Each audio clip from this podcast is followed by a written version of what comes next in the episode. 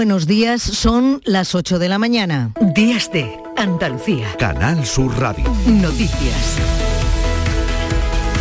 Tensión entre España y Gibraltar. El gobierno de la Roca acusa de violación de la soberanía británica a España tras el incidente ocurrido en la madrugada de este jueves en la playa de Levante. Fueron apedreados dos agentes españoles del Servicio de Vigilancia Aduanera que resultaron graves cuando intervenían un alijo de contrabando de tabaco. Este es el sonido de ese incidente. No, aquí no es tu trabajo. Esto es Gibraltar. Tú el Pedro te lo en toda la boca. Ahora quiere ayuda. Pedradas y disparos son lo que se escucha. El goteo de rebajas de condenas a delincuentes sexuales por las modificaciones de las penas que introdujo la ley del solo sí es sí ha superado una nueva barrera. El último balance supera las 400 sentencias rebajadas y pueden ser más, porque no todas las audiencias comunican sus casos. En Andalucía se han producido al menos 68 rebajas y dos presos han sido excarcelados. En toda España han salido de prisión 29 violadores por haber cumplido ya la pena resultante tras la revisión de sus sentencias. Con estos datos, los dos socios de gobierno estiran este fin de semana para llegar a un acuerdo sobre la reforma de esta polémica ley. La ministra socialista María Jesús Montero asegura que con Podemos o sin ellos la reforma va a salir adelante. Confío en que los técnicos sean capaces de dar con la tecla que nos permitan aunar esas posiciones. Estamos ya en los últimos momentos de esa negociación. Y si eso no se produce, registraremos nuestra proposición de ley. El Partido Popular, que ya se había ofrecido para apoyar los cambios, mantiene su disposición. Alberto Núñez Feijo. El Gobierno sigue negociando con él mismo para ver qué reforma presentan a la ley que ellos mismos hicieron y que es un disparate jurídico y un disparate en la protección y en la igualdad de las mujeres. Aprueben la ley ya, corrijan la ley ya. Y la ministra de Igualdad, Irene Montero, la ministra que presentó esta ley, descarta dimitir aunque no haya acuerdo. Por eso he estado dispuesta, bueno, pues incluso a que a mí se me dijese que yo era una soberbia por, por, no querer reformar mientras yo no paraba de intercambiar papeles, porque yo quiero preservar la respuesta unitaria como gobierno, pero desde luego el consentimiento no se puede tocar. Giro en el caso de Dani Alves. La jueza ha ofrecido a una amiga de la víctima denunciar también al encausado por otra agresión sexual. Y es que la prima y una amiga han ratificado que Alves también las abordó con intenciones sexuales en la discoteca. Más de medio millón de granadinos se benefician ya de la nueva planta depuradora que resuelve una situación insoportable porque eran varios los municipios del área metropolitana que no depuraban sus aguas residuales. El presidente de la Junta ha destacado la importancia de esta inversión. Juanma Moreno. Granada no tiene futuro, como no tiene futuro ninguna provincia de Andalucía, si no tiene agua de calidad. Con esta obra podemos certificar que Granada, y desde luego van a contar con, con esa base tan importante que es el suministro de agua y una capacidad de depurar. Este sábado, 4 de febrero, es el Día Mundial contra el Cáncer. Dice la Asociación Española de Lucha contra esta enfermedad que durante la pandemia uno de cada dos pacientes ha sufrido retrasos en los tratamientos y en el diagnóstico, cuando la clave del éxito es, además de la prevención, el diagnóstico precoz. Rosario Ojeda es superviviente de cáncer de pulmón. Tú mirabas el tipo de tumor que tenía y decías, de esta no salgo. Entonces es un tipo de tumor que cuando da la cara ya lleva muchísimo tiempo. Por desgracia las personas a las que se lo diagnostican tarde no tienen muchas posibilidades. Y lo mío fue una, vamos, un regalo del cielo. El mundo de la moda ha perdido a otro de sus grandes referentes, el diseñador español Paco Rabanne, que revolucionó la moda con sus vestidos de metal, ha fallecido a los 88 años. Desde la muerte de 2020 de Pierre Cardin, él era el único superviviente de una generación que cambió la moda para siempre. Y en deportes, lo previsto para este fin de semana es que esta noche el Real Betis recibe al Celta, mañana el Sevilla juega en el Nou Camp ante el Barcelona y la Unión Deportiva Almería el lunes se va a medir al Rayo Vallecano. Y en lo que se refiere al tiempo, hoy tendremos en Andalucía cielos poco nubosos o despejados, con una pequeña probabilidad de lluvias débiles en el área del estrecho y posibilidad de levante fuerte, temperaturas sin cambios o en ligero ascenso. Son las 8 y 4 minutos de la mañana. Comenzamos con la realización de Pedro Moreno. Días de Andalucía. Canal Sur Radio. Noticias. Con María Luisa Chamorro. El campo andaluz necesitaba un paso adelante. Por ello, hemos sembrado millones de datos, regados con inteligencia artificial para hacer posible... Siembra, la nueva plataforma colectiva por inteligencia artificial de asistencia a la planificación de cultivos para su comercialización. Toda la información para acertar y cultivar la solución más rentable. Junta de Andalucía. Todo el mundo quiere estar en la gran jugada incluso el comandante Lara. Un papel de narrador en la jugada de Canal Suyo. Creo que esto es el paraíso que yo estoy buscando. Y este sábado juegan Betis Celta. Tenemos los partidos de Primera Federación, Balona Linares y Talavera Algeciras. Además, los encuentros de baloncesto del Betis y del Unicaja de Málaga. Este sábado, la gran jugada que todos quieren y buscan. La gran jugada de Canal Sur Radio. Desde las 3 de la tarde con Jesús Márquez. Más Andalucía, más Canal Sur Radio. Días de Andalucía. Canal Sur Radio. Noticias. El cruce de petición de explicaciones entre España y Gibraltar es la noticia de actualidad que marca este sábado en Andalucía. El incidente en el que dos agentes de vigilancia aduanera resultaron con heridas graves tras ser atacados con piedras por unos contrabandistas en las costas del Peñón ha generado un gran malestar a ambos lados de la verja. Las autoridades del Peñón denuncian que se ha violado la soberanía y la jurisdicción de su territorio. Ana Torregrosa. La presencia de funcionarios españoles en la playa de Levante de Gibraltar tras el incidente en el que dos agentes de vigilancia aduanera resultaron con heridas graves al ser apedreados por unos contrabandistas ha molestado a las autoridades del Peñón. Aseguran desde la Roca que se ha violado la soberanía de su territorio con una, dicen, incursión ilegal en sus aguas.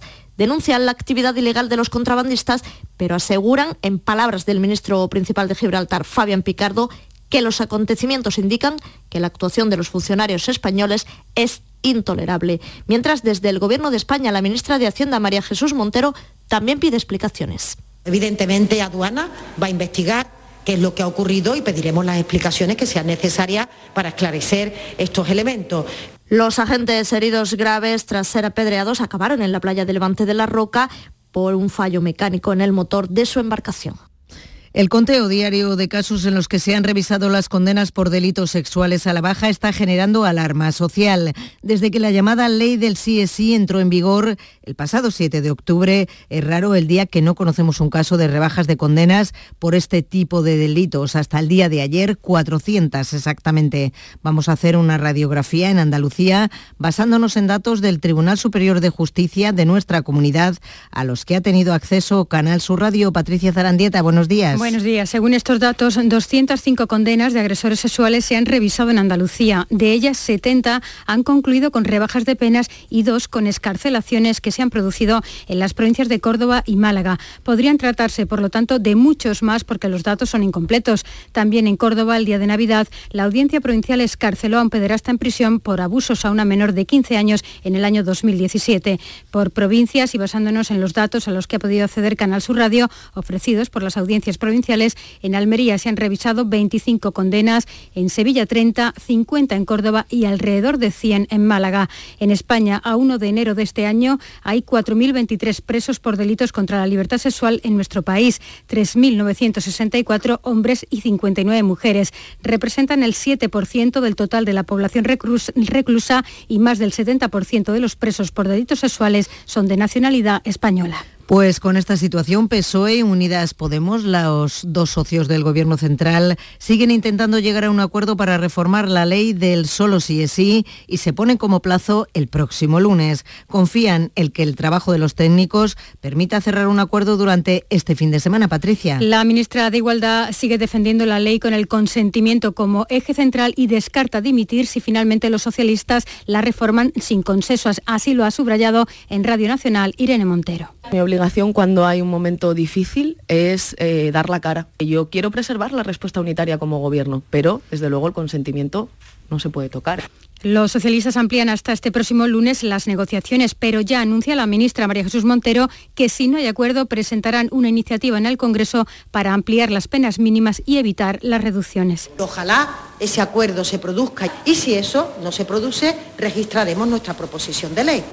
El Partido Popular espera conocer la propuesta socialista para apoyarla, pero le insta a hacerla ya. El portavoz de campaña del PP, Borja Semper, insiste.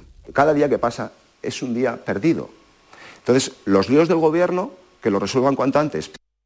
Y mientras negocian cómo pactar la reforma de esta ley, las ministras y líderes de Podemos, Irene Montero y One Belarra, han convocado para mañana domingo un acto en el que van a reivindicar su posición frente a la reforma de la ley del solo sí es sí. Estará también la delegada del Gobierno contra la violencia de género, Victoria Rosell. Además, el Tribunal Superior de Justicia de Castilla y León ha confirmado la absolución de un hombre acusado de agredir sexualmente a una joven a la que conoció por una aplicación La Audiencia Provincial de Salamanca le consideró responsable del delito del que se le acusaba, aunque le aplicó una eximente completa de responsabilidad penal de intoxicación por drogas, puesto que, según recoge la sentencia, había consumido gran cantidad de cannabis cuando sucedieron los hechos.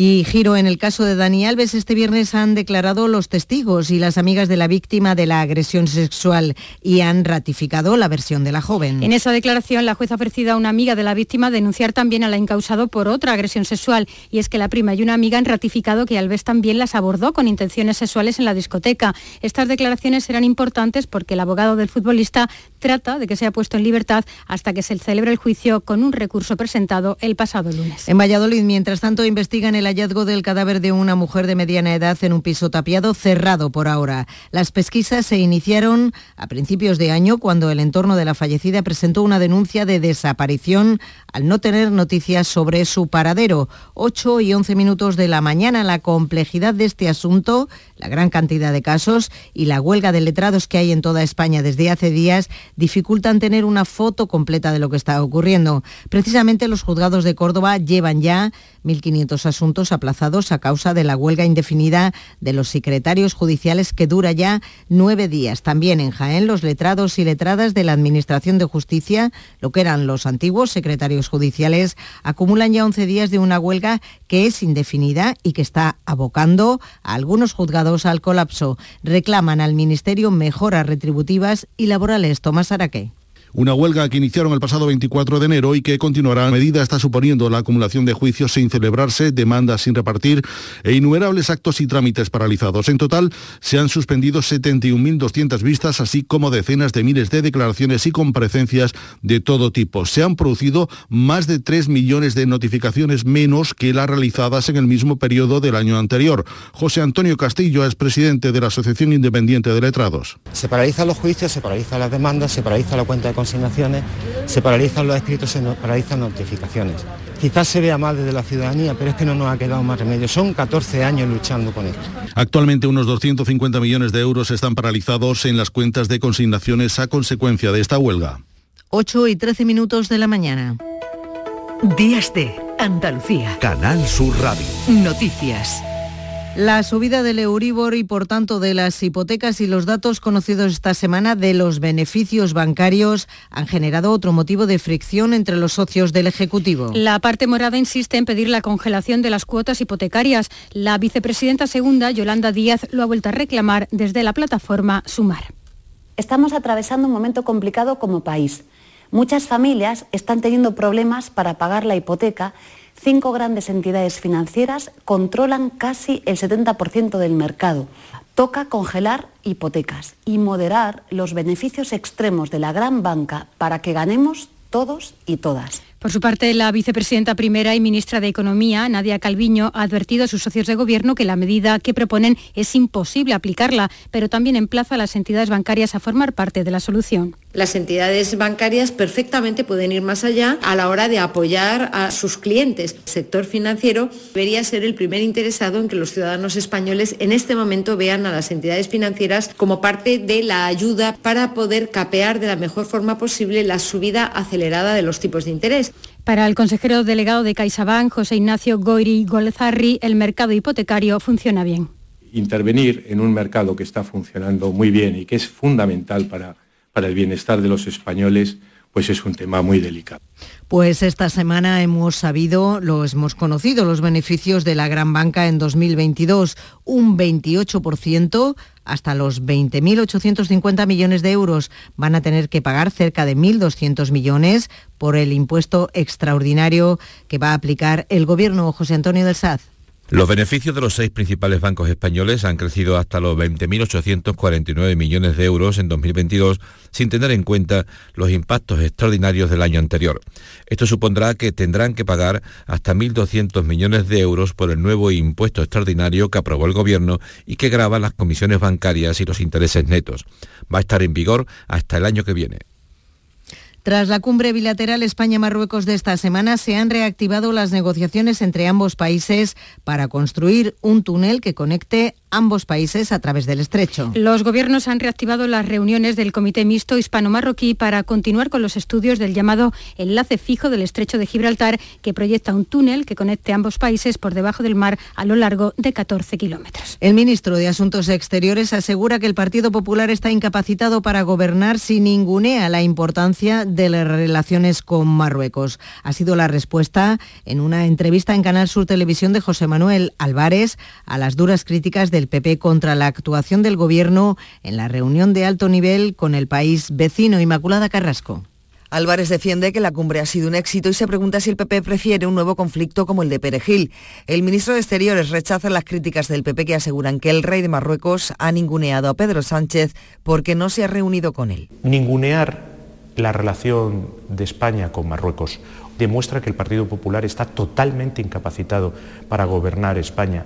¿Ustedes se imaginan si el Partido Popular hubiera estado ayer en el gobierno de España, queremos volver a tiempos de choques como el de Perejil? Álvarez asegura que los acuerdos alcanzados sellan una nueva etapa de buena vecindad.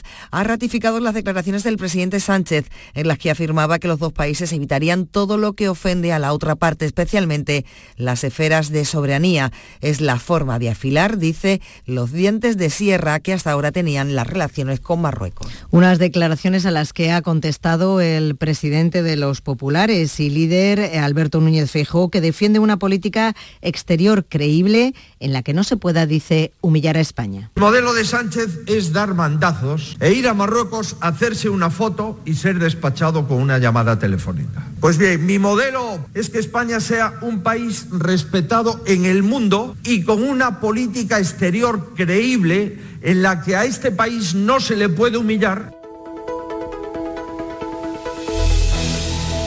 La Guardia Civil ha desarticulado una red criminal que organizaba rutas rápidas en pateras taxi desde Argelia hasta Almería. Allí tenían el puerto base y guardaban las lanchas que luego aprovechaban para enviar objetos robados, sobre todo móviles, a Argelia. Se han intervenido 17 embarcaciones, dinero metálico y droga. Cobraban hasta 5.000 euros a cada migrante y en cada lancha viajaban entre 10 y 15 personas. Hay 19 detenidos, 16 ya están en prisión. Y sin salir de Almería, pero en Mojácar hemos sabido que dos personas habrían muerto al volver una patera el pasado miércoles. Otras 13 personas lograron sobrevivir y fueron rescatadas por la Guardia Civil. Los dos patrones de origen argelino ya están en prisión. Se les acusa de un delito contra el derecho de los ciudadanos extranjeros y dos supuestos delitos de homicidio por imprudencia. Los agentes se lanzaron al mar para intentar auxiliar a uno de los fallecidos sin éxito. El otro migrante ya había muerto también. En otro orden de cosas, el Ayuntamiento de Granada ha presentado en el Tribunal Supremo el recurso contra la decisión del Gobierno de España que concedió la Agencia de Inteligencia artificial a La Coruña, Jesús Reina. El Gobierno tiene ahora 20 días para entregar el expediente, tras lo cual la ciudad decidirá si solicita medidas cautelares para evitar que La Coruña empiece a recibir fondos para crear allí la sede de la agencia. El portavoz municipal socialista Jacobo Calvo pide transparencia al Gobierno. La prioridad es Granada y cuando a Granada consideramos que se llevan a cabo decisiones que nos afectan o que afectan a los intereses de la ciudad, hemos ejecutado lo que hemos considerado que, había que hacer. El recurso ha sido redactado entre los gabinetes jurídicos de las administraciones y la Universidad de Granada. Y ya ha declarado ante el juez la agente de la Policía Nacional agredida el pasado fin de semana en Sevilla. También han comparecido los testigos de ese brutal ataque. El presunto autor está en, en prisión acusado de homicidio en grado de tentativa. Asunción Escalera. El detenido se abalanzó sobre una pareja de policías que acudió a identificarlo cuando estaba dormido en su coche en plena avenida de Kansas City. Con una actitud muy violenta, agarró a la oficial por el cuello hasta dejarla inconsciente, como cuenta el portavoz del sindicato Jupol, Antonio del Camp. Agarra a la compañera del cuello fuertemente, con mucha violencia, con mucha agresividad, en pocos segundos la deja inconsciente y aún así continúa, continúa con ese agarre, con esa presión que se incluso a temer por la vida de la compañera, porque estando ya inconsciente seguía. Y gracias a la providencial intervención de un vigilante de seguridad y un eh, militar, pues consiguieron liberarla y lograron reducir al, al agresor. Jupol se ha personado en la causa como acusación particular. Propone que se conceda la orden del mérito policial al vigilante de seguridad y al legionario. Andalucía son las 8 y 19 minutos de la mañana. El secretario general del PSOE ha vuelto a reprochar al gobierno andaluz su falta de inversión en sanidad. Asegura que es un agujero negro que el presidente de la Junta se muestra incapaz de resolver. Desde la provincia de Málaga, Juan Espadas ha acusado a Juanma Moreno de gobernar de espaldas a los ciudadanos. Creo que eh, en un arranque de año como este debemos tener claro que hay quien gobierna exclusivamente para intentar estar a la altura de lo que los ciudadanos nos demandan y quienes eh, están más preocupados por su boot de fotos, por su popularidad o sencillamente por hacer anuncios electorales permanentemente, pero luego no cumplir, no llevar a cabo lo que se dice o lo que se promete y más de medio millón de granadinos se benefician ya de la nueva planta depuradora de aguas residuales que el presidente de la Junta, Juanma Moreno, ha inaugurado este viernes. Se resuelve de esta manera con una inversión de 27 millones de euros, una situación insoportable, ya que había municipios en el área metropolitana sin depurar sus aguas residuales. Jesús Reina. El presidente Juanma Moreno ha señalado que se da respuesta a un problema actual, pero con la mirada puesta en el futuro.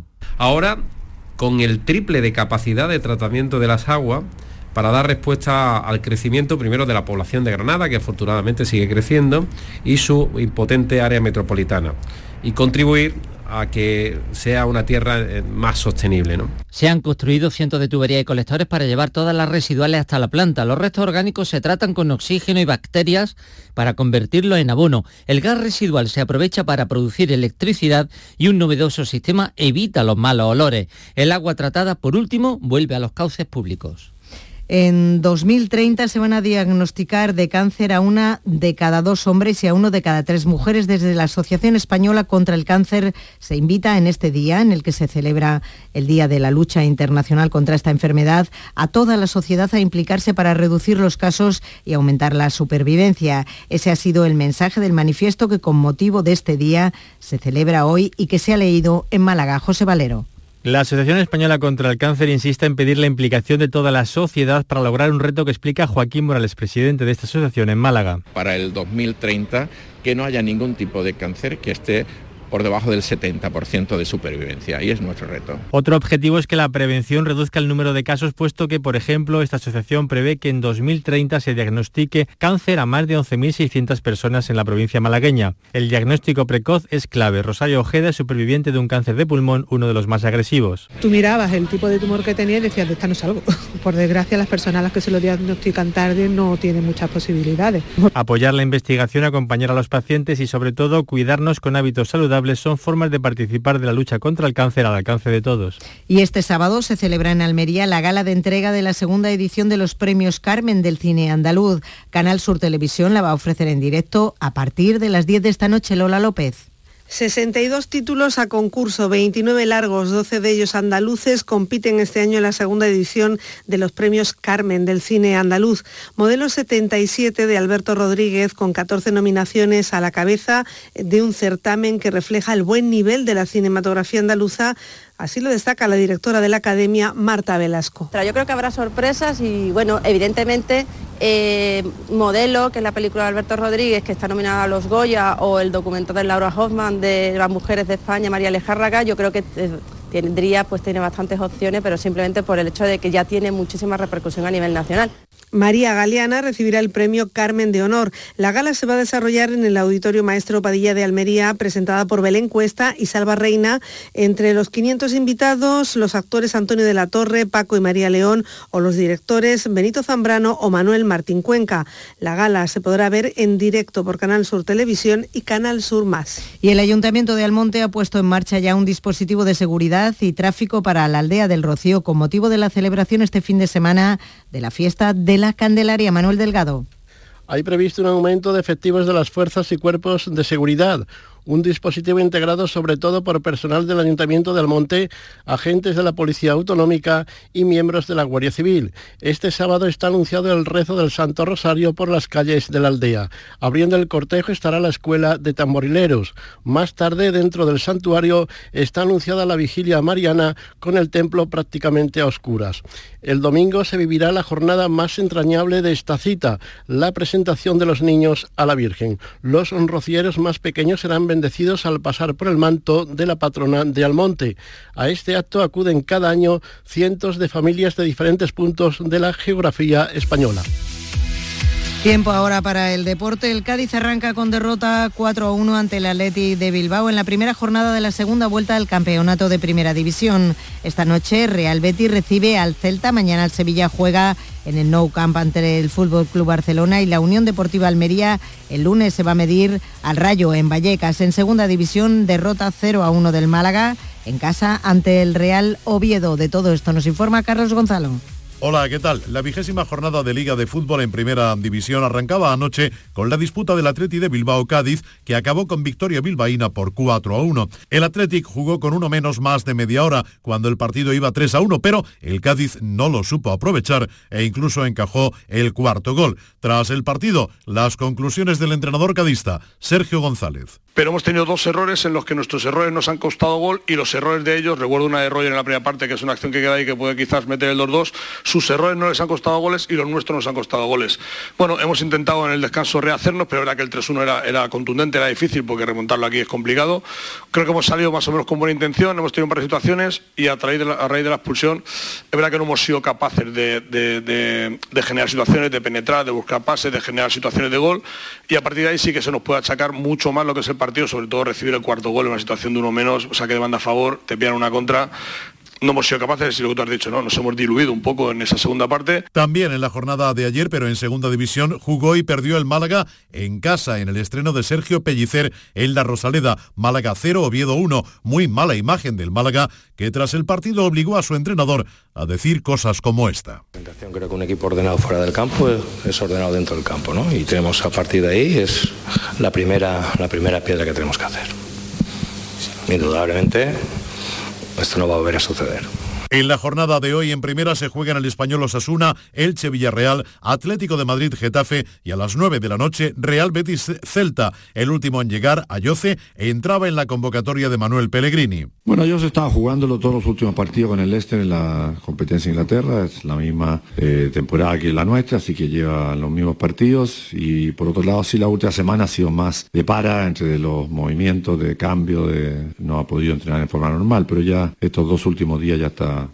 entrenando sin problema. Primero, que estamos con poco gol esta, esta temporada. Segundo, el tener, eh, como usted dice, distintas posiciones para la cual alternar también es, es, es importante. Son jugadores que, que, pueden cumplir distintas funciones dentro del campo, así que va a ser, su, por supuesto, la parte ofensiva. Pola Cocu también ha entrado en convocatoria. El partido se lo pierde por sanción William Carballo, al que le han caído dos partidos por su expulsión ante el Fútbol Club Barcelona. Mañana en primera a las 2 de la tarde, Mallorca Real Madrid. A las 4 y cuarto, Girona Valencia. A las seis y media Real Sociedad, Real Valladolid y a las nueve Fútbol Club Barcelona, Sevilla. Oímos a Jorge Sampaoli, entrenador del Sevilla. En los últimos partidos el equipo ha ido evolucionando y, y, y también los resultados han ido acompañando para que ese desarrollo de evolución sea mayor, pero bueno, tenemos que estar expectantes porque este tipo de cosas como afecta tanto el, hecho de, de, la derrota o el lugar donde vos estás en la tabla, que por ahí se pierde la creencia en, en, lo que, en lo que uno hace o en lo que uno trata de tener como básicamente su religión, en la cual tiene que recaer cuando las cosas no vienen bien. Entonces, seguimos intentando que el equipo eh, tenga esa evolución y que sea de cara a toda la segunda vuelta y no de cara a un partido. Mañana lunes se cerrará la primera jornada de la segunda vuelta del campeonato en primera con la disputa del Rayo Vallecano Unión Deportiva Almería. Regreso de Leo Baptistao al campo del Rayo, especial para él. El ex más especial ¿no? que, que tengo. Yo tengo, siempre digo que soy muy, muy agradecido y les tengo muchísimo cariño pero como vamos, como es un trabajo y temas deportivos, pues vamos a ir a ganar, ¿no? Ojalá hagamos un gran partido y podamos ganar en un campo que es muy complicado. Mañana domingo, pero en segunda división, juega el Granada. Lo hará ante el Villarreal B. Los de Paco López van a intentar algo que se les resiste, ganar fuera de casa. Nos vamos a enfrentar a un equipo, el Villarreal B, que hemos hablado poco, pero es un rival peligrosísimo. Tiene jugadores de un nivel técnico muy alto, con chavales con, mucho hambre, con, ganas de ser jugadores de, primer nivel y está demostrando durante este año este filial que no es un filial al uso, que le juega de tú a tú a todos los rivales y, viene de obtener buenos resultados, viene de ganarle en casa al Oviedo, que es el primer partido que, pierde el Oviedo desde que está Álvaro Cervera. Por lo tanto, vamos a encontrar un rival peligrosísimo, que juega bien tanto en ataque posicional como, como en ataques rápidos, tiene jugadores que van muy bien al espacio. Bueno, pues trataremos de hacer muy bien las cosas y queremos eh, de verdad ganar los, los tres puntos allí. Y en la Liga ACB de baloncesto, hoy Real Betis, UCAN de Murcia y Gran Canaria Unicaja. Fútbol Sala ayer, Levante 0, Jaén Paraíso Interior 2 y empate a 2 entre Santa Coloma y Real Betis Futsal. Acaban de dar las ocho y media de la mañana y como les contábamos al comienzo de este informativo, el mundo de la moda ha perdido a otro de sus grandes referentes, el diseñador español Francisco Rabaneda Cuervo, más conocido como Paco Rabán, que murió ayer a los 88 años en la localidad francesa de Porstal, donde residía. Es uno de los titulares que componen la actualidad de este sábado y que ahora nos trae Manuel Vicente. Buenos días. Buenos días. El gobierno niega que la zona próxima a Gibraltar, donde dos agentes resultaron heridos, sea de soberanía británica. El Ministerio de Asuntos Exteriores condena la agresión sufrida por los miembros de vigilancia aduanera que fueron apedreados el jueves por unos contrabandistas. Más de 400 sentencias a agresores sexuales se han reducido con la ley del sí, solo sí es sí. Desde que entró en vigor la norma, se han registrado en Andalucía 68 rebajas de condena y dos presos han sido excarcelados. PSOE Unidas Podemos intentarán durante el fin de semana llegar a un acuerdo para reformar esta ley. Los socialistas amplían hasta el lunes las negociaciones, mientras que el líder del PP se muestra dispuesto a apoyar una iniciativa del PSOE. Los juzgados se encaminan hacia el colapso por la huelga de los secretarios judiciales. Los nueve días de paro han supuesto que se suspendan de momento más de 70.000 vistas, además de que se han registrado 3 millones menos de notificaciones. Unidas Podemos insiste en que se congelen las hipotecas ante el aumento de los beneficios bancarios. Las entidades bancarias españolas han disparado sus beneficios del año pasado un 28% y tendrán que pagar 1.200 millones de euros a Hacienda. Eh, desarticulada, perdón, una red criminal que organizaba rutas rápidas en pateras desde Argelia hasta Almería. Cobraban hasta 5.000 euros a cada inmigrante y en cada lancha viajaban entre 10 y 15 personas. 16 detenidos ya están en prisión. Hoy se celebra precisamente en Almería la gala de entrega de la segunda edición de los premios Carmen del cine andaluz. 62 títulos compiten este año con la película Modelo 77 de Alberto Rodríguez con 14 nominaciones como la gran favorita. El Día Mundial contra el Cáncer se desarrolla hoy con llamamientos a una a mayor inversión en investigación. La Asociación Española contra el Cáncer calcula que en 2030 se diagnosticará esta enfermedad a uno de cada dos hombres y una de cada tres mujeres. Y en lo que se refiere a los titulares de algunos periódicos, cuéntanos, Manolo. Pues en el diario El País hay una entrevista con la vicepresidenta Nadia Calviño. Es un clamor que los bancos tienen que arrimar el hombro, afirma. En el diario BC, la ley del solo sí es sí ya ha beneficiado a uno de cada diez delincuentes sexuales. Y en el diario El Mundo, también en clave económica, el precio de los alquileres rompe su techo histórico en 13 comunidades autónomas y en fila aún más alzas. Mientras que en cuanto a los periódicos de difusión online, en el diario elespañol.com se dice que Irene Montero bloquea la reforma del CSI otra semana con más de 400 penas rebajadas.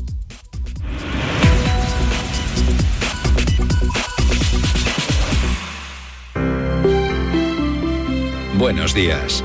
El número premiado en el sorteo del cuponazo celebrado ayer ha sido 19.505 19505.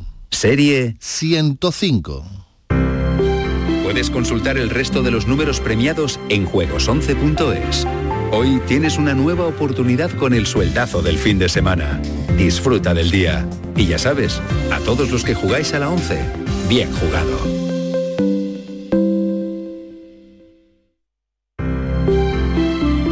Buenos días. En el sorteo del Eurojackpot de ayer, la combinación ganadora ha sido 1, 7, 17, 44, 50. Soles 2 y 10.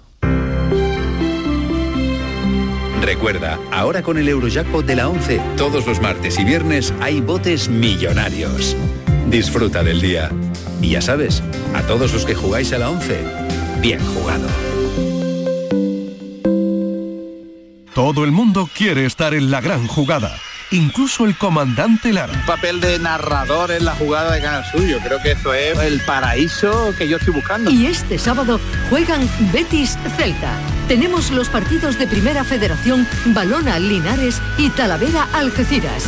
Además, los encuentros de baloncesto del Betis y del Unicaja de Málaga. Este sábado, la gran jugada que todos quieren y buscan. La gran jugada de Canal Sur Radio. Desde las 3 de la tarde con Jesús Márquez. Más Andalucía, más Canal Sur Radio. Días de Andalucía. Canal Sur Radio. Noticias. Con María Luisa Chamorro. Son las 9 menos 25 minutos de la mañana. Iniciamos ahora un recorrido por nuestra comunidad para saber cómo amanece Andalucía este sábado. Saludamos en Cádiz a Teresa Iribarren. Buenos días. ¿Qué tal? Buenos días. 10 graditos tenemos hasta ahora en Cádiz, mucha humedad. Habrá un sol radiante para este sábado de invierno, en el que llegaremos a los 18 grados y brisa de levante. Bueno, el diario de Cádiz habla de las obras del nuevo nudo de tres caminos. Dice que durarán tres años y medio. La voz se refiere a ese importante convenio firmado ayer. La zona franca anuncia la construcción de 800 viviendas en Cádiz capital. Y hoy hay estreno en Cádiz, intersección de Fernando Jiménez y Ángel Fariña en la sala central lechera a las 8 de la tarde, un viaje imaginario muy interesante a través del cante y el baile de estas grandes figuras de la cultura española, rodeando también a personajes como Góngora, Quevedo, Lorca, Dalí, en fin, hay que verlo. Gracias, Teresa. En Algeciras está preparada ya nuestra compañera Ana Torregrosa. Buenos días. Hola, ¿qué tal? Buenos días. Tenemos a esta hora 13 grados de temperatura, la máxima prevista para hoy es de 16 y cielos cubiertos. De hecho, hay probabilidad de algunas eh, lluvias o chubascos en las primeras horas de este sábado. En la portada de Europa Sur, el titular es el siguiente, la agresión a aduanas aumenta la tensión entre España y Reino Unido. Hoy la línea está tomada por las Tunas. A las 12 de este mediodía hay un pasacalles. Es previo a la celebración esta tarde a partir de las 5 del certamen, el quinto ya este año, Ciudad de la Línea, en el que van a participar Tunas que han llegado de casi toda Andalucía y también de otros puntos del país como Canarias, Ceuta o Melilla e incluso desde Portugal. Saludamos en Jerez a Juan Carlos Rodríguez. Buenos días. Muy buenos días, María Luisa. Pues hoy disfrutaremos de los cielos despejados. Sube las temperaturas mínimas. La máxima va a ser de 19 grados y ahora tenemos 4. La foto de portada del diario de Jerez para consejero de Turismo, Arturo Bernal, en la terraza del Hotel Tío Pepe durante la visita que realizó ayer a Jerez. Pues bien, el consejero dio varias noticias que recoge este diario. La Junta, por ejemplo, apuesta por ampliar la Real Escuela con las dependencias militares del depósito de sementales. También el 16 de noviembre, fecha prevista para abrir Museo del Flamenco de Andalucía, que ahora está en obras, y la Junta de Andalucía negocia con Dorna que Jerez tenga gran premio de motos en 2024. Y es que el trazado jerezano estaba fuera del Mundial ese año. Y este mediodía, una plataforma cívica ha convocado, en la Alameda del Banco, una concentración para pedir el indulto para el que fuera alcalde de Jerez, Pedro Pacheco, que como saben, todavía está inhabilitado por cinco años para cargo público por una condena por malversación. Mar Vallecillo, como amanece Córdoba, buenos días. Buenos días, pues con dos grados de temperatura y cielos despejados, la máxima prevista es de 18. En la portada de los diarios locales, el Córdoba destaca que las residencias y centros de día acusan la falta de personal cualificado. Por su parte, el día lleva su primera página que la provincia registra casi 5.000 nuevos casos de cáncer al año y el digital Cordópolis, el ciberataque que han sufrido los sistemas de información de la Diputación Provincial. Y en previsiones, la comparecencia ante los medios de la ministra de Educación y Formación Profesional, Pilar Alegría, que participa en el encuentro Conversaciones Municipalistas del PSOE Cordobés, así como de la portavoz del PP en la Comisión de Salud y Consumo, Beatriz Jurado.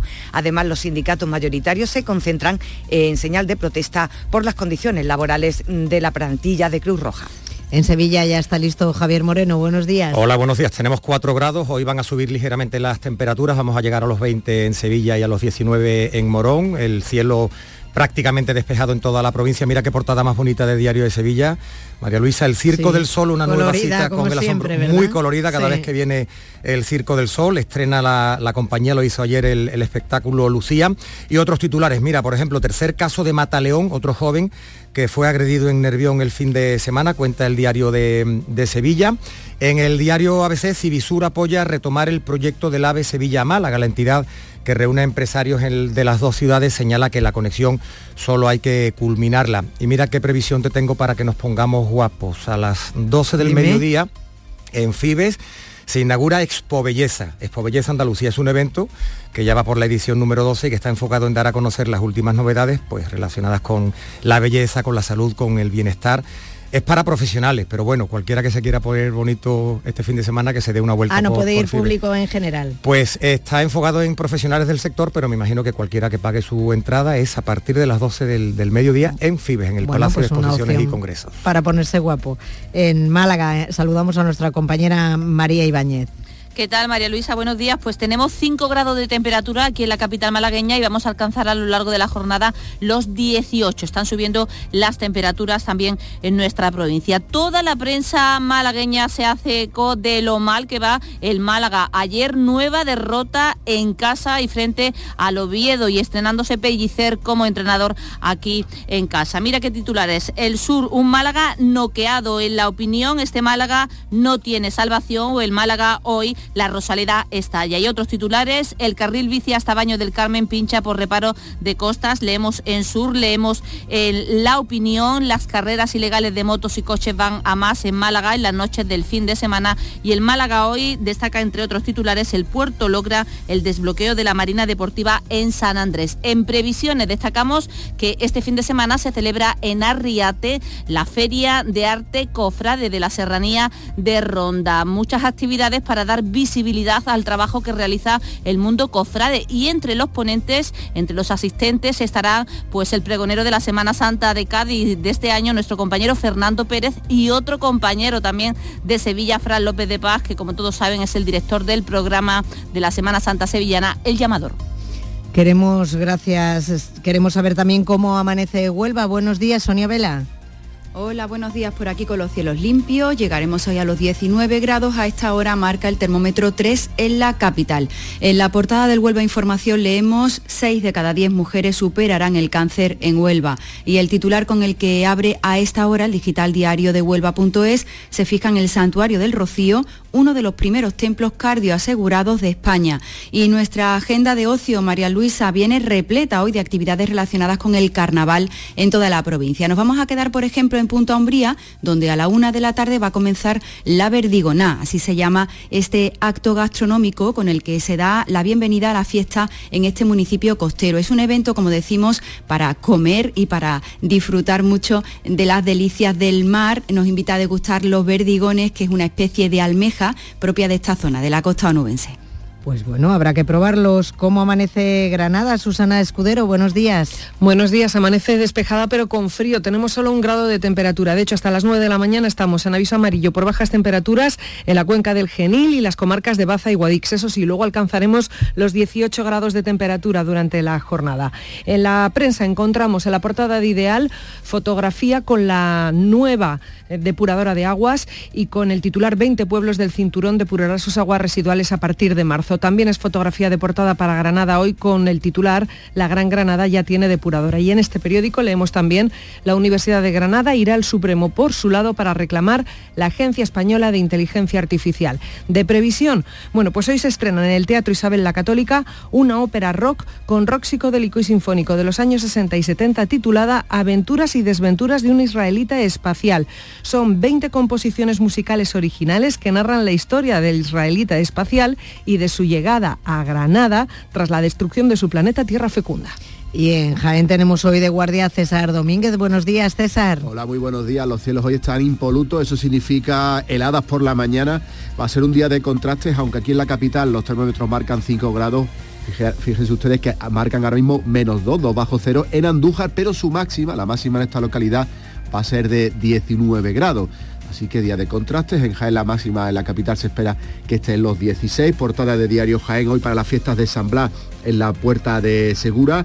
Y por su parte ideal lleva portada un titular que dice que la prevención y la investigación son factores clave en la lucha contra el cáncer. Hoy precisamente se celebra ese Día Internacional contra esta, esta enfermedad o por la investigación sobre esta enfermedad. Y en eso también están nuestras previsiones porque a las diez y media eh, se inician los diálogos contra el cáncer dentro de la sexta semana contra esta enfermedad que organiza la Asociación Española contra el Cáncer.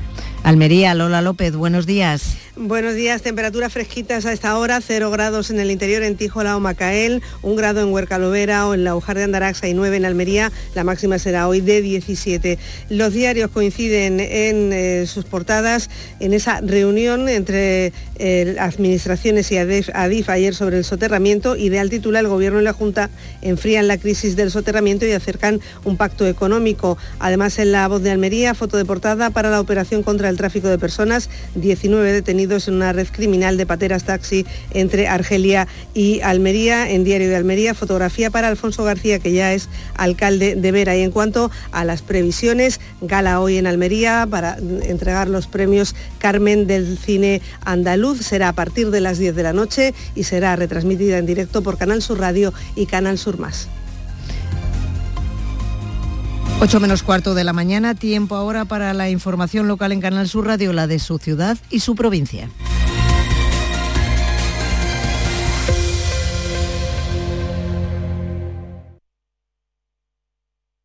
Días de Andalucía. Canal Sur Radio Sevilla. Noticias. Con Javier Moreno. Saludos, muy buenos días. Se acelera el proyecto de la Ciudad de la Justicia en Palmas Altas el 30 de junio van a estar concluidas las obras para el traslado de los primeros 17 juzgados. Van a ser 13 de lo contencioso y 4 mercantiles, un año antes de lo previsto. Enseguida vamos con los detalles. Hoy vamos a tener cielos poco nubosos o despejados. A esta hora 2 grados en Lebrija, 3 en Osuna, 3 en la Puebla de los Infantes, 4 en Sevilla. Alcanzaremos en la capital los 20 del tráfico, normalidad en las carreteras de la ciudad y de la provincia. Pero Pepe, Carmen, qué guapísimos estáis. Tenéis la piel perfecta. Sí, hemos ido a Clínica Doctor Ortiz y nos ha aconsejado lo mejor para los dos. Nos han transmitido seguridad y confianza. Son muy completos. Tratamientos de arrugas, rellenos faciales, láser, cirugía plástica, injertos capilares, ginecología. Pide tu cita gratuita en Clínica Doctor Ortiz y siéntete segura en tu clínica estética de confianza. Pacientes reales, belleza natural. El llamador en el círculo de pasión lunes 6 de febrero, en directo y cara al público desde la exposición de la Hermandad del Santo Entierro. El llamador. Este lunes a las 10 de la noche en el Círculo Mercantil de la calle Sierpes, entrada libre. Días de Andalucía. Canal Sur Radio Sevilla. Noticias.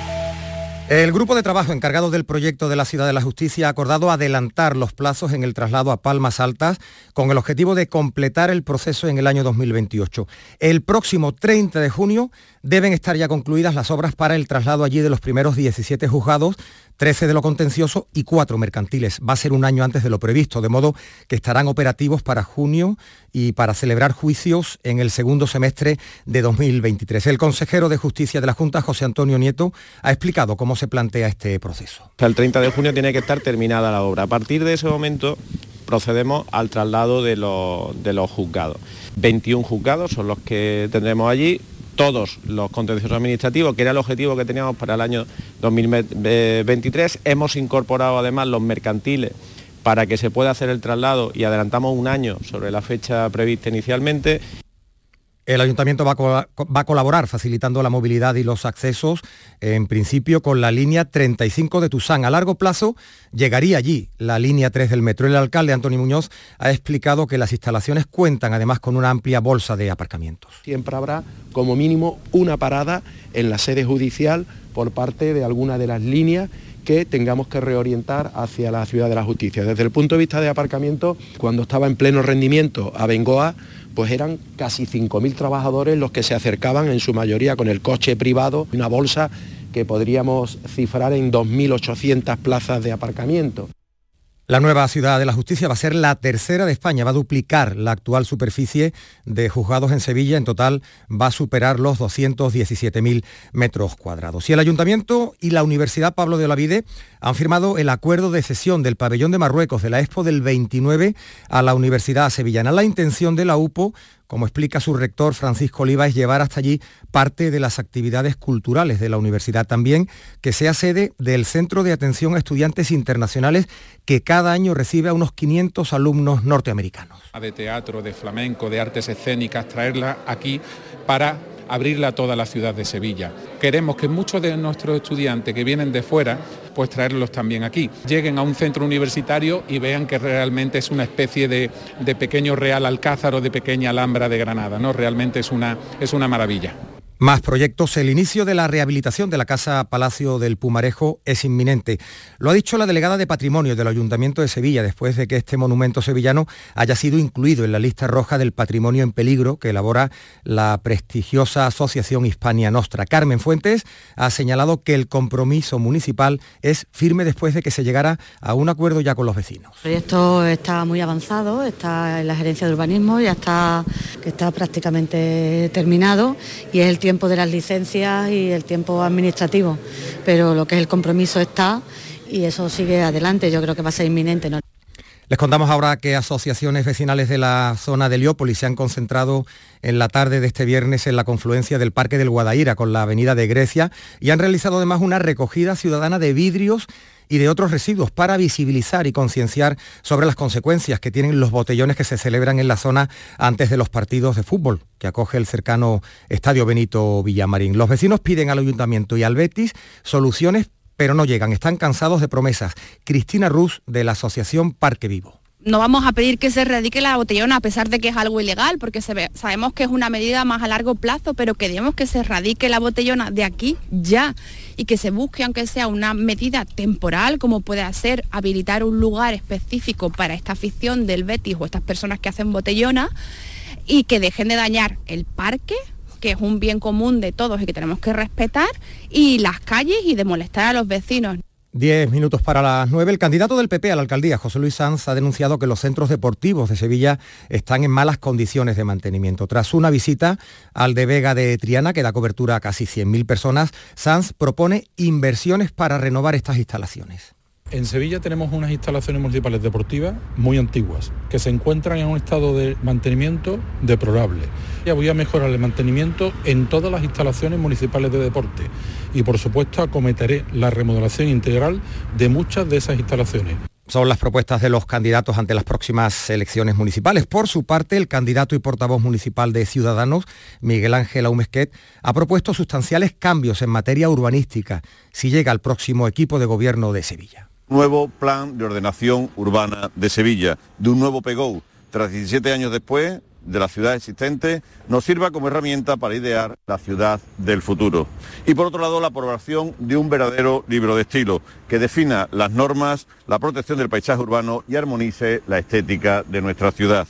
Vamos con otros asuntos. El juez ha tomado declaración a la agente de la Policía Nacional agredida brutalmente el pasado fin de semana y a los testigos del ataque. El presunto autor está en prisión, como saben, acusado de homicidio en grado de tentativa. Se abalanzó sobre una pareja de agentes que acudió a identificarle cuando estaba dormido y parado con su coche en la avenida Kansas City. A la oficial que iba en el patrullero la agarró por el cuello hasta dejarla prácticamente inconsciente, como cuenta el portavoz del sindicato Jupol, Antonio del Can agarra a la compañera del cuello fuertemente, con mucha violencia, con mucha agresividad, en pocos segundos la deja inconsciente y aún así continúa, continúa con ese agarre, con esa presión que se incluso a temer por la vida de la compañera, porque estando ya inconsciente seguía. Y gracias a la providencial intervención de un vigilante de seguridad y un eh, militar, pues consiguieron liberarla lograron reducir al agresor. Jupol se ha personado en la causa como acusación particular sobre este asunto. Por cierto, leemos hoy en Diario de Sevilla que ha habido un tercer caso de Mataleón. Otro joven fue agredido en Nervión el fin de semana. El agresor le sustrajo el móvil tras intentar estrangular a la víctima en la avenida de San Francisco Javier. Y el robo de vibradores de oro de una empresa de juguetes sexuales de Carmona nos ha permitido conocer detalles sobre este negocio. Se trata de una empresa líder en el sector con clientela en todo el mundo, pero principalmente en Marbella, en París y en Varsovia. La Guardia Civil sospecha que los ladrones, aun siendo expertos, desconocían la mercancía que se iban a llevar y forzaron dos cajas fuertes donde se encontraron con estos vibradores de oro que cuestan, fíjense, 15.000 euros cada uno. El oro no mejora la eficiencia del vibrador, pero es un artículo de lujo, como ha explicado el responsable de la empresa, Mario Romero. Un motor interno que es mm, un motor, que es tecnología pura y dura, y luego todo lo que recubre el exterior, todo el material que tiene es de oro. 24 quilates, está comprando oro. Al fin y al cabo, el cliente que lo compra sabe que está utilizando un juguete sexual eh, que muy poca gente puede acceder a él. Vamos con los deportes. ¿Qué tal, Carlos Gonzalo? Buenos días. Hola, ¿qué tal? El Real Betis con Ayoce y Pola Cocu en la convocatoria, pero sin Carballo, que ha sido sancionado con dos partidos por su expulsión ante el Fútbol Club Barcelona, recibe al Celta de Vigo que llega a Sevilla sin su portero Marchesín, que será baja por lo que resta de temporada por lesión. La cita a las 9 en el Benito Villamarín. Por su parte, el Sevilla cierra la jornada de mañana domingo visitando a las 9 de la noche al Fútbol Club Barcelona en el Nou Camp. Lleva 20 años el Sevilla sin ganar allí. En baloncesto, un remozado Betis Basket juega esta tarde ante UCAN de Murcia, otro duelo ante un hipotético rival por eludir el descenso. Es 4 de febrero, Día Internacional de Lucha contra el Cáncer. La Fundación del Real Betis se suma a las acciones que hoy se llevan a cabo con motivo de esta efeméride. Lo va a hacer, al igual que el año pasado, animando a los aficionados a donar coletas y melenas esta tarde, antes del partido contra el Celta de Vigo, como escuchaban a partir de las 9 de la noche. En 2022 ya colaboraron 103 personas, un pelo que servirá para elaborar pelucas para mujeres y niñas con pocos recursos y que sufren un proceso oncológico.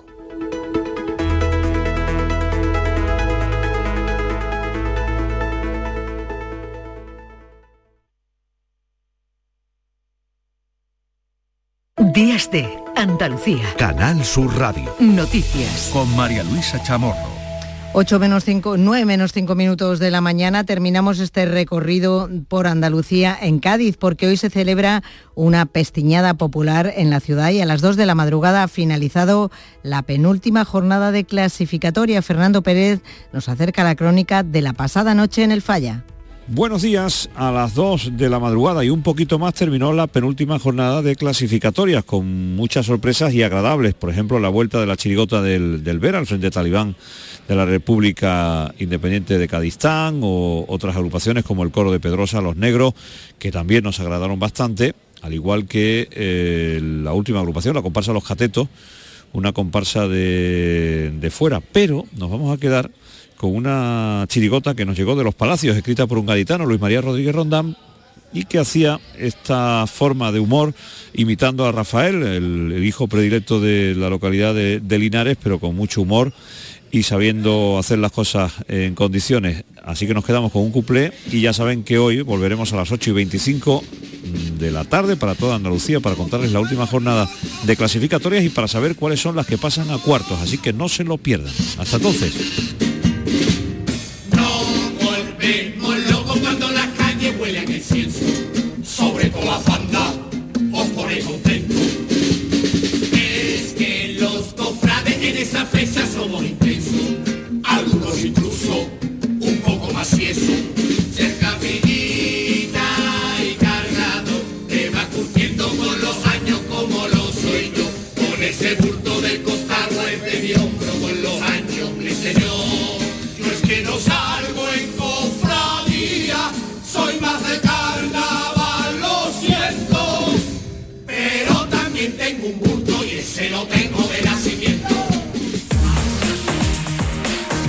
Antes de que den las 9 de la mañana, repasamos con Patricia Zarandieta otras noticias que han que componen la actualidad de este sábado. Buenos días, Patricia. Buenos días. El gobierno niega que sea de soberanía británica la zona próxima a Gibraltar, donde dos agentes españoles del Servicio de Vigilancia Aduanera han resultado heridos en una operación de lucha contra el contrabando de tabaco. Este es el sonido del incidente con pedradas y disparos de advertencia. No, aquí no tu trabajo. Esto es Gibraltar. Tuve el pedrón que lo metí en toda la boca. Ahora quiere ayuda. Las autoridades del Peñón acusan a los funcionarios de haber violado su soberanía y jurisdicción. El Ministerio de Asuntos Exteriores español ha condenado la agresión sufrida y la ministra de Hacienda, María Jesús Montero, pide explicaciones. Evidentemente, aduana va a investigar qué es lo que ha ocurrido y pediremos las explicaciones que sean necesarias para esclarecer estos elementos.